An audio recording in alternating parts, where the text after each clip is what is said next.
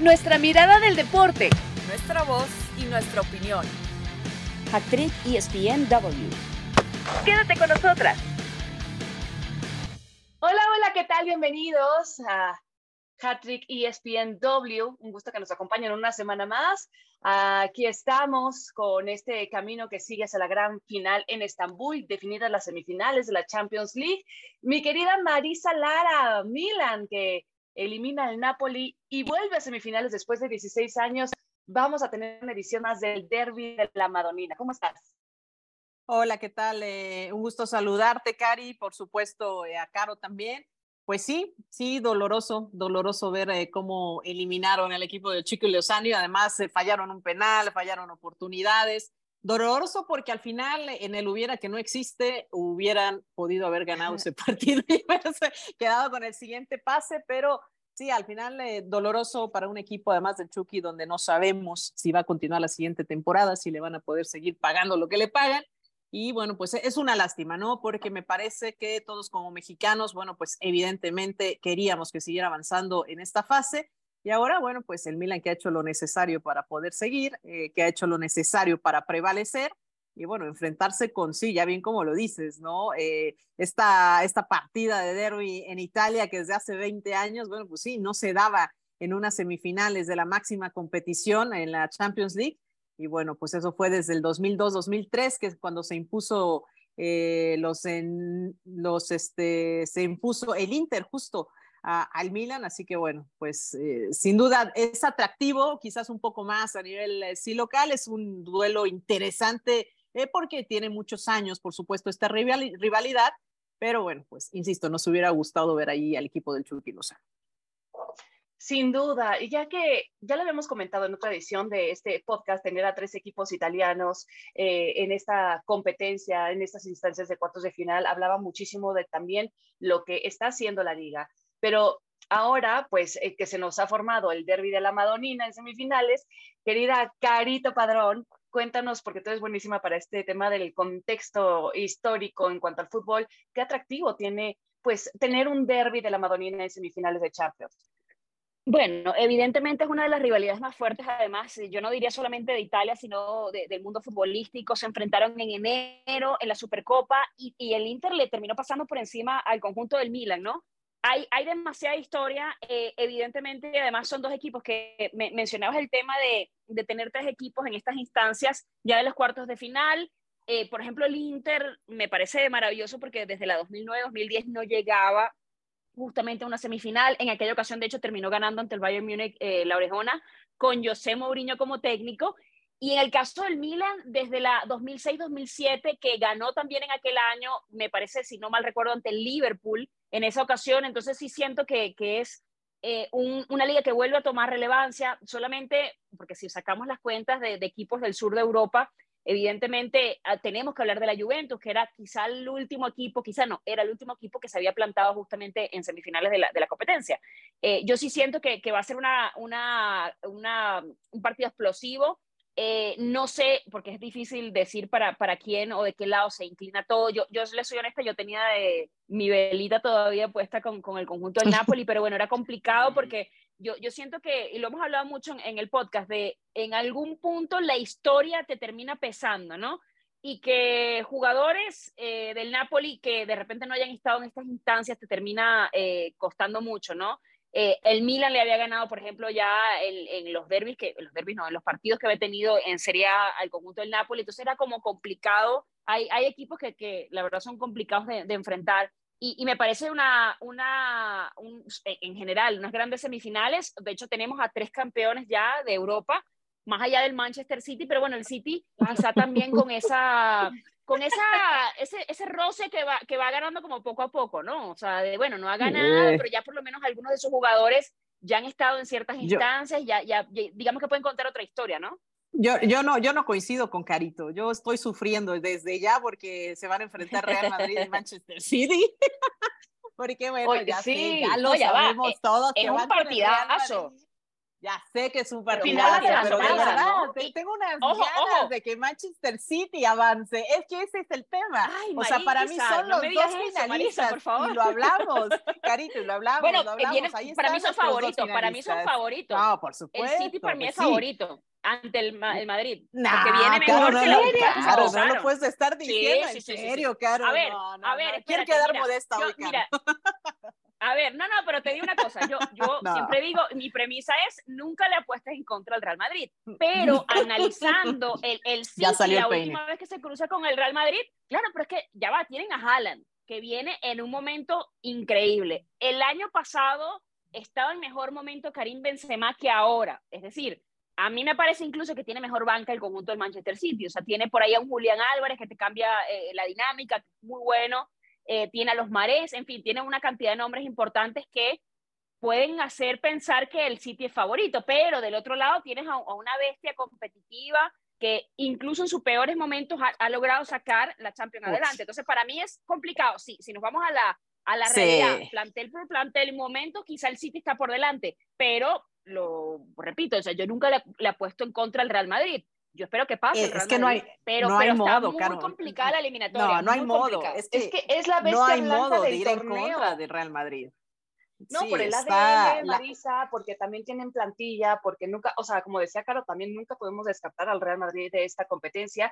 Y además, las, digamos, la historia pesa también. Las veces que Pep Guardiola, con todo y la mente maestra que digan en el mundo del fútbol, cada vez que se ha enfrentado al Real Madrid, pues el balance no ha sido bueno, no ha sido a su favor, ¿no? Entonces, yo no sé qué tanto le pueden pesar también los fantasmas a la hora de la verdad en esta tremenda final adelantada, Mari. Yo la verdad sí siento, o sea, sí siento que estos fantasmas pudieran hacerse presentes, fantasmas que no tiene Haaland, eso hay que dejarlo clarito, ese es el único que no tiene problemas, cero problemas Sí, en su, en su mente, ¿no? Con el la- tema de el- ganar. la- Haaland tendrá la experiencia suficiente para afrontar como cabeza de equipo Sí, una claro. eliminatoria Sí. de este tamaño. Yo creo Es que, que- sí, ya, ya lo Sí. probó, ya lo probó al cambiarse a No. la Premier. O sea, a- un- uno tenía la duda razonable, obviamente, de, bueno, qué iba a hacer, evidentemente, cuando se cambiara y todo aquello, pero realmente el tipo ha respondido y, y est- estamos ante uno de los grandes futbolistas de su generación, me parece a mí. Sí, no, no, no, sin duda. Yo creo que hoy día en la conversación acerca de quién es el futbolista eh, más grande en cuanto a factor dentro de su equipo, tenemos que hablar de Karim Benzema y en contraparte de Erling Haaland con el Manchester City. Pero podemos decir que Karim Benzema ha conseguido una cantidad de títulos impresionante del otro lado. eh, de hecho, si no me equivoco, 12 títulos. Y del otro lado, Erling Haaland apenas está por demostrar, apenas está por conquistar, está escribiendo su propia historia. Entonces, hasta que no conquiste, no podemos ponerlo en esa misma categoría, ¿no? ¿Claro? Ah, no, claro. Eh. Pero está, pero, pero está construyendo una historia, o sea, la cantidad de goles que lleva, eh, eh, lo bien que se adaptó a una nueva liga, a un equipo mucho más grande que, del que venía. Yo creo que todas las circunstancias hacen pensar que sí, que este equipo está en camino a. Yo no estoy diciendo que, que el City vaya a ganarle al Madrid, yo lo repito, espero que el Madrid gane, yo nunca le he puesto en contra al conjunto merengue, Pues pero sí. digamos que las circunstancias en las que se encuentran de años anteriores han cambiado por el factor Haaland. Y porque Sí. para mí, pues sí tiene como piezas distintas y, y está en mejor momento el conjunto del Manchester City. Y es que si este eh, Manchester City no tiene la capacidad de ganarle a este Real Madrid, es que realmente no va a poder ser campeón nunca, ¿no? Eh, sí, de acuerdo, acuerdo. ¿no? Con tres victorias eh, en los enfrentamientos que llevan entre ellos, ¿no? Tres victorias para, para el Real Madrid, dos empates y tres victorias para el Manchester. O sea, muy parejos, ¿no? En ese tema. Pero sí creo que si en este momento Pep Guardiola, si Haaland, si en un equipo que eh, viene bien aceitado, que viene jugando muy bien, que no solo Haaland hace los goles, ¿no? Que tiene toda una red eh, que, que protege y que ayuda al equipo, tanto de- en la delantera, en la media cancha, en la defensa, creo que es un equipo muy equilibrado el que tiene el Manchester City. Si de verdad con lo que han avanzado, con lo que han invertido, con lo que han desarrollado de fútbol con estos elementos, no logran derrotar al Real Madrid, creo que no va a ser, o sea, sabes que no va a ser. Real Madrid sí, que ya lo hemos dicho, ah, de repente viene parchado, de repente tiene jugadores que, que, no están al 100,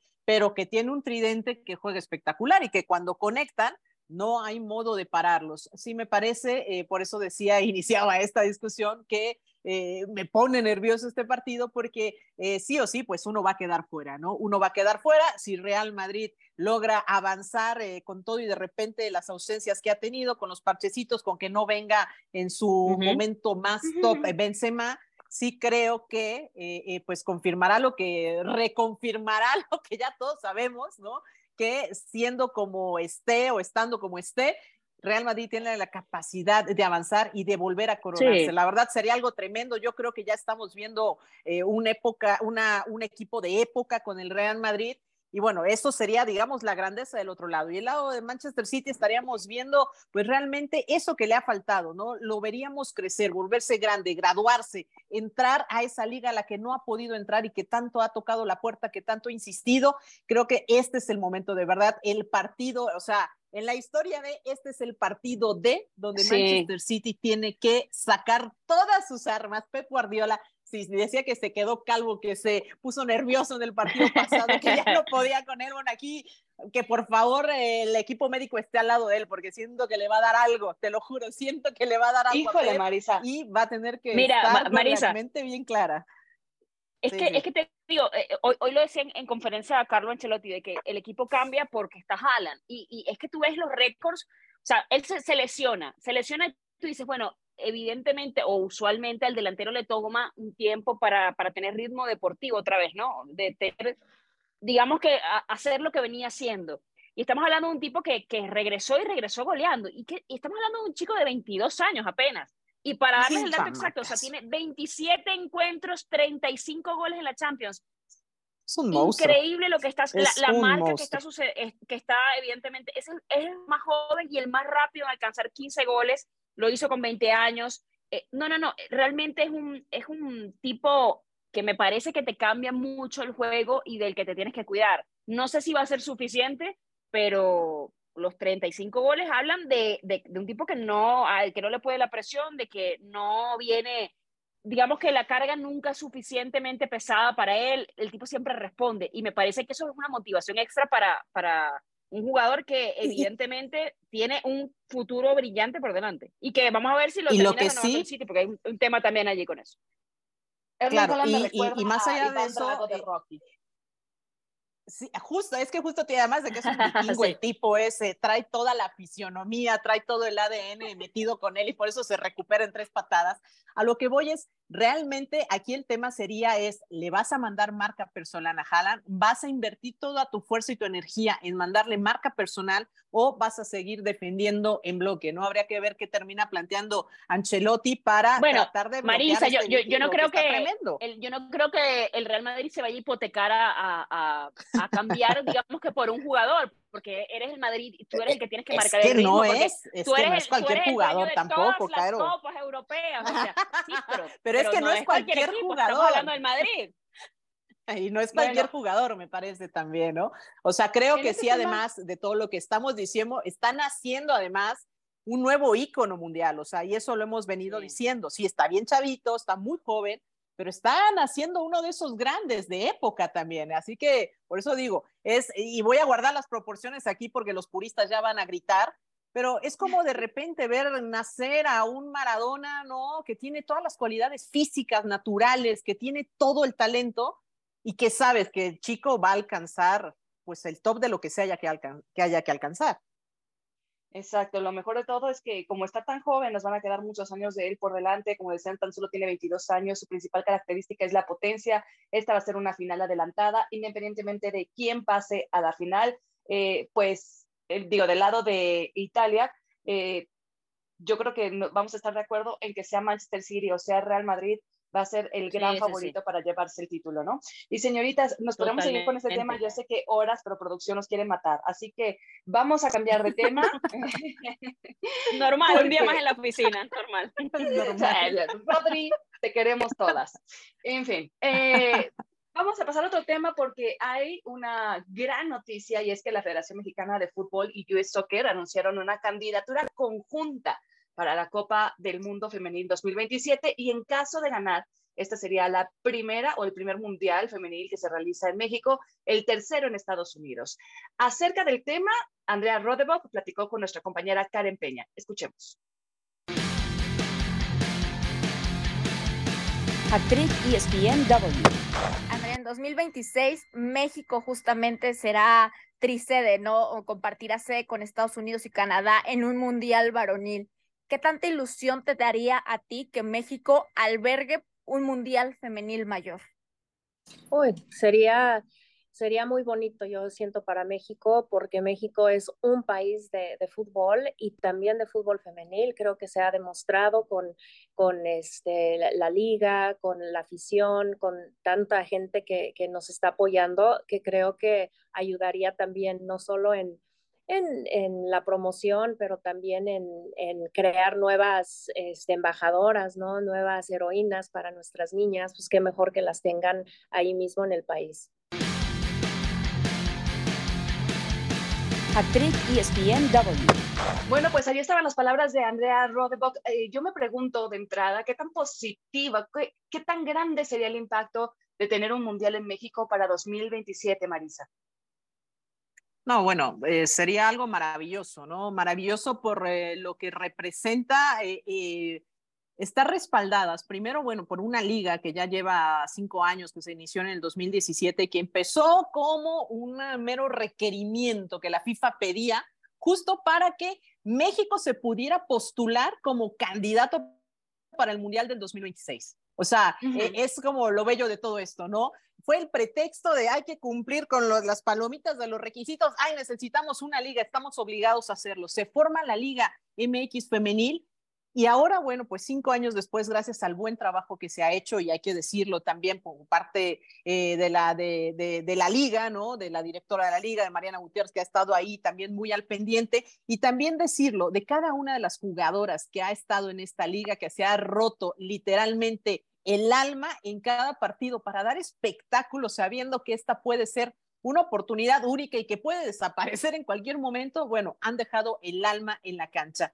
Entonces, bueno, que venga esta oportunidad cinco años después de una liga que realmente es muy joven, pues habla muy bien de las cosas que se están haciendo. Esto para mí le daría validez al fútbol mexicano el recibir, el albergar una copa eh, del mundo, junto con la gran maestra que está al lado, que es Estados Unidos, que ya albergó las copas del mundo en el 99 y en el 2003. Eh, muchos dicen que México tendría la capacidad de albergar una sola Copa del Mundo femenil. A, mí yo no veo mal que sea en conjunto con Estados Unidos. Sabemos lo que pasa con esto, ¿no? Que por ahí a lo mejor no te van a dar o no te pueden dar a por los mejores partidos, ¿no? Pero recordemos que va a ser la primera competición también que ya va a tener eh, pues 32 eh, participantes, si es que no le suben más, pero que va a tener mayores, mayor cantidad de, participantes. Y esto, bueno, puede hacer que se le reparta un poco, ¿no? Hasta el 17 de mayo va a ser cuando el Congreso de la FIFA designe, eh, pues bueno, quién será el anfitrión. Se está obviamente eh, participando con otras candidaturas en Sudamérica y bueno, para saber eh, si México puede puede hacerlo no. Ya justo hace un tiempo, ¿no? Eh, México pudo albergar una Copa del Mundo, aunque no tuvo reconocimiento oficial en aquella ocasión, si no estoy mal, fue en 1971, eh, sí, 1971. Eh, cuando solamente participaron seis equipos, jugó Argentina, Italia, Dinamarca, Inglaterra, Francia y México, pero no había ese reconocimiento que hay ahora con la FIFA, que le da pues esta, esta cierta pues validez a todos los torneos, ¿no? Así que yo lo veo con muy buenos ojos. Eh, le aclaramos a la gente que pues todavía no es que está, eh, esté hecho, tiene que participar como todas las candidaturas para ver si tiene, me parece que los estadios de fútbol varonil, que son los mismos que están eh, calificando para hacer sedes y que están siendo evaluados para, para el Mundial de, de la varonil, pues bueno, serían los mismos que se estarían utilizando en la Copa Femenina. Entonces, eh, Creo que hay una infraestructura, creo que la cercanía de los dos países, creo que hay un mayor número de, cantidad de países eh, eh, compitiendo, pues puede repartir más el queso entre las dos eh, naciones. La misma también Federación Canadiense pues ve con buenos ojos, ¿no? Esta, esta, esta alianza y pues creo que hay muchas cosas como para poder ganar, para poner en la mesa y también me da gusto que las autoridades se hayan eh, que ya por ahí lo habían soltado, John de Luisa, ya habían como que dejado ver la noticia hace meses, ¿no? De que por ahí vamos a ver si la buscamos. Bueno, pues hoy se hace una realidad, se hace un hecho y, y de verdad que da mucho gusto porque esto le da validez a todo el trabajo que está haciendo detrás. Vamos, es, es traer a toda la gente importante para que te vea y que salgas en la foto, ¿no? Más allá del trabajo que se tiene que seguir haciendo en selección nacional eh, femenil. Me parece una extraordinaria noticia y esperar, obviamente, como todas las candidaturas, participar, hacer la política, enseñar los estadios y hacer todo lo que se Marisa, y además lo, lo, importante que es aprenderle a Estados Unidos, porque evidentemente uh. es un líder mundial en, en, fútbol femenino, compartir esa candidatura. Yo, yo, siento que no habría por qué no darla la FIFA porque, a ver, México organiza en 2026 el, el, el masculino y la infraestructura está, todo el tema de eh, lo que es la infraestructura no solamente deportiva, sino de ciudad, va a estar también para el Mundial anterior, que va a ser además una, una no, no voy a decir un ensayo porque me parece que es una puesta en escena evidentemente mucho más grande, que con mucho respeto, pero es así todavía que, que, que la Copa del Mundo Femenina, pero ya tienes todo básicamente armado para hacerlo. Entonces sí siento que además una liga que lo decía Marisa, tiene cinco años, pero que ha ido en amplio crecimiento como la Liga MX, me parece que el impacto podría ser muy positivo, no solamente para Estados Unidos y para México, sino para la región, para las confederaciones. Y ojalá que, ojalá de verdad que sí, que sí que se haga de este lado del mundo, porque me parece que sería un acierto para seguir con esa dinámica positiva en cuanto a, a seguir expandiendo la marca que es la Liga MX femenina. Y además, chicas, me gustaría sí, y nada más antes que de que una gran de... hermandad. Ah, perdona, Mari, adelante. Eh, no, no, simplemente nada más decir que eh, Países Bajos y Bélgica también eh, presentaron la, con, la, candidatura conjunta por parte de la UEFA y que Conmebol, bueno, pues es el único interesado hasta el momento, más bien en la Conmebol el único interesado hasta el momento es Brasil y Sudáfrica es el otro contendiente. Entonces, sí quería dejar claro cuáles eran las otras propuestas que hay sobre la mesa y que, bueno, la, la, FIFA en este congreso que ya les decía del 17 de mayo eh, del próximo año, en el 2024, estará haciendo el sorteo y estará evaluando todas las postulaciones para después eh, elegir a las tres que van a ser votadas en el Congreso abierto, o sea, con voto abierto en el Congreso, para designar eh, pues quién será, quién será quien reciba este, este segundo mundial que ya, insisto, se jugará con 32 selecciones. Claro, a nivel eh, futbolístico podremos ser eh, principales rivales de los Estados Unidos, ¿verdad? Eso ya lo sabemos todos, pero eh, a nivel de organización creo que es una gran idea este apalancamiento que están haciendo entre ambas naciones, porque ya tienen en, en realidad junto con Canadá en conjunto esta, esta sede para el Mundial de 2026 varonil pero ahora que México Estados Unidos se unan, porque como bien mencionaban, a lo mejor Estados Unidos podría hacerla de manera independiente, solo como lo ha hecho en otras ocasiones, pero que busque esta alianza con México, la verdad habla de una hermandad, una buena alianza que se ha hecho entre US Soccer y, y la selección, oh, bueno, las selecciones en México. La en federación. Fin, cerramos, la federación, exactamente. Gracias, Mari. Cerramos este tema y hacemos una pausa en Hattrick ESPNW, pero volvemos para platicar aún más justamente de selección mexicana. Hattrick ESPNW. Estamos de regreso en Hashtag ESPNW. Gracias por seguir con nosotras. Y bueno, hay que hablar de la selección mexicana de fútbol que cumplió con su compromiso amistoso frente a su similar de los Estados Unidos. Sabemos que era un compromiso más bien eh, de fines comerciales anteriormente pactados, pero bueno, al final nos volvemos a medir con este rival con el que pues en las últimas ocasiones no hemos tenido buenos resultados. Ya con este resultado, un empate a uno, son cinco partidos donde México sigue sin poder ganarle a los Estados Unidos. No perdimos esta ocasión, pero no les ganamos. Eh, me pregunto de entrada, eh, querida Caro, ¿qué tanto tiene que preocupar esto al interior de la selección mexicana de fútbol, más allá de que sea un amistoso y que no nos funcione de nada voltear a ver el marcador final? Que sirva para los técnicos en cuanto a preparación, eh, sabiendo lo que viene por delante, que si la Nations League o la Copa Oro, esto debe de preocupar a un Diego Coca que recién está tomando apenas el tricolor. Sí, sí debe preocupar porque yo creo que a veces uno peca de preocuparse a destiempo, ¿no? No, no de ocuparse, sino preocuparse cuando ya quizá la dinámica o la inercia es incorregible, ¿no? Si revisamos estos últimos cinco partidos que, que, de los que mencionas, es que estamos hablando de que este año hay apenas eh, está el empate justamente que se acaba de conseguir, está el empate a cero de marzo, está el 2-0 que ganó Estados Unidos en noviembre, está el 1-0 de agosto, está el 3-2 de junio. O sea, realmente la tendencia es, es, peligrosa, la tendencia es preocupante. Yo, yo sí siento que se deben corregir cosas, sobre todo porque una de las cosas que creo que pedíamos del proceso del Tata Martino era que, existiera una coherencia en cuanto a la identidad de la selección, que tampoco vemos en este momento que, que, esté pasando, ¿no? Evidentemente es un proceso que están haciendo y es un proceso muy nuevo, pero creo que también en ese momento donde se debe corregir a tiempo, donde es decir, a ver, si estoy haciendo esto y no me funciona, es cuando tengo que cambiar. Evidentemente,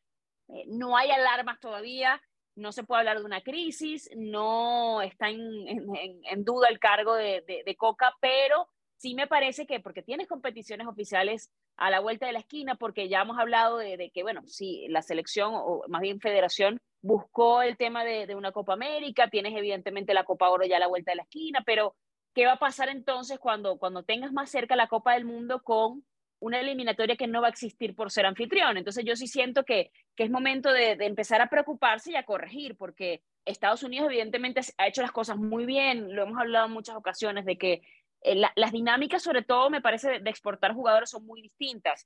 Primero, el costo de los jugadores mexicanos, eh, no, no, estamos descubriendo la agua tibia con estos comentarios, evidentemente.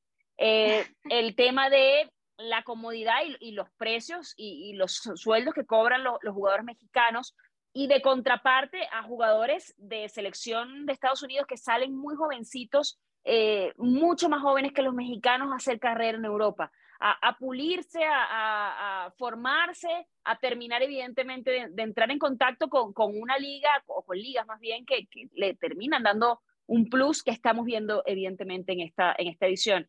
Eh, yo sí siento que, que hay que ocuparse ahora para no preocuparse en un futuro, porque creo que eh, si, si algo nos dejó el proceso del Tata Martino fue el tema de que se pudieron haber hecho correctivos y no se hicieron a tiempo. Bueno, no se hicieron de, directamente, porque el, eh, el, Tata Martino cumplió con su proceso, finalizó, entregó el resultado que no fue positivo de la Copa del Mundo. Y ahora me parece que además el listón está muy alto porque el golpe fue muy bajo también, lo que pasó en la pasada Copa del Mundo, la eliminación en la fase de grupos. Entonces, Diego Coca tiene encima, además, sabemos que históricamente eh, los mundiales que tú organizas son una oportunidad, evidentemente, para jugar de local, etcétera, y que tú puedas quizá conseguir tu mejor resultado. Evidentemente van a haber muchos más partidos, van a haber muchas más elecciones. Eh, eso te, te, habla quizá de, bueno, hay que evidentemente todavía esperar qué va a pasar con esos sorteos, etcétera, los grupos y, y, y tu salud deportiva, ¿no? Porque no es lo mismo hablar ahorita de selección que sentarnos en el 2026 a ver qué jugadores hay disponibles, en qué momento llegan, etcétera, ¿no? Que, cuáles son las piezas con las que vas a armar tu rompecabezas, pero yo sí siento que, que oye, hay que, hay que ponerle cuidado a esto porque empezamos a justificar que no son partidos donde no se juega nada y luego viene una Nation y luego viene, no sé, una Copa América y luego viene, qué sé yo, la Copa Oro y te terminan ganando y ahí entonces ahí es como que, ah, no, bueno, pero no, no le damos importancia a los resultados. Entonces, ¿qué te termina soportando un técnico? Si no son los resultados, para eso lo contratas y eso es la única medida, me parece a mí, de calidad que, que tienes para, para probar que algo te funciona o no. Pero ¿qué tanto puede hacer el técnico más allá de que lo cambien si sigue siendo el mismo material con el que vas a trabajar? Es decir, Mari, eh, eh, tú tienes un hijo, eh, le ponen sobre la mesa, ¿no? plastilina verde, blanca y roja. Eh, ¿qué tantas cosas más allá puede hacer con el mismo material que tenía otro pequeñito que se sentó en la misma mesa y tenía el mismo material? O sea, de verdad yo no lo entiendo. A veces cuando eh, llega un nuevo técnico le empezamos a exigir demasiados cambios, o sea, ¿de dónde más echar mano para sacar la materia prima que te va a dar otros resultados? Sí, sin duda, ¿no? Los elementos eh, que están disponibles eh, para el tricolor, bueno, pues están contados, ¿no? Es como quieres más eh, sopa de canutillo y tienes puro risotto para poner, no hay más, o sea, es lo que hay. Entonces, cuando tienes un elemento, una baraja corta para poder definir quiénes van a estar, sobre todo en posiciones muy específicas, sí creo que tienes que empezar a ver. Hay tiempo, hay tiempo corto, no, no, no, no, no me parece tampoco que haya tantísimo por delante, pero sí te va a dar, ¿no? Y esa es la gran oportunidad que tiene ahora Diego Coca, que además sé que lo sabe hacer y que lo puede hacer muy bien, ¿no? Eh, mientras no lo desgasten y no lo maten antes de tiempo.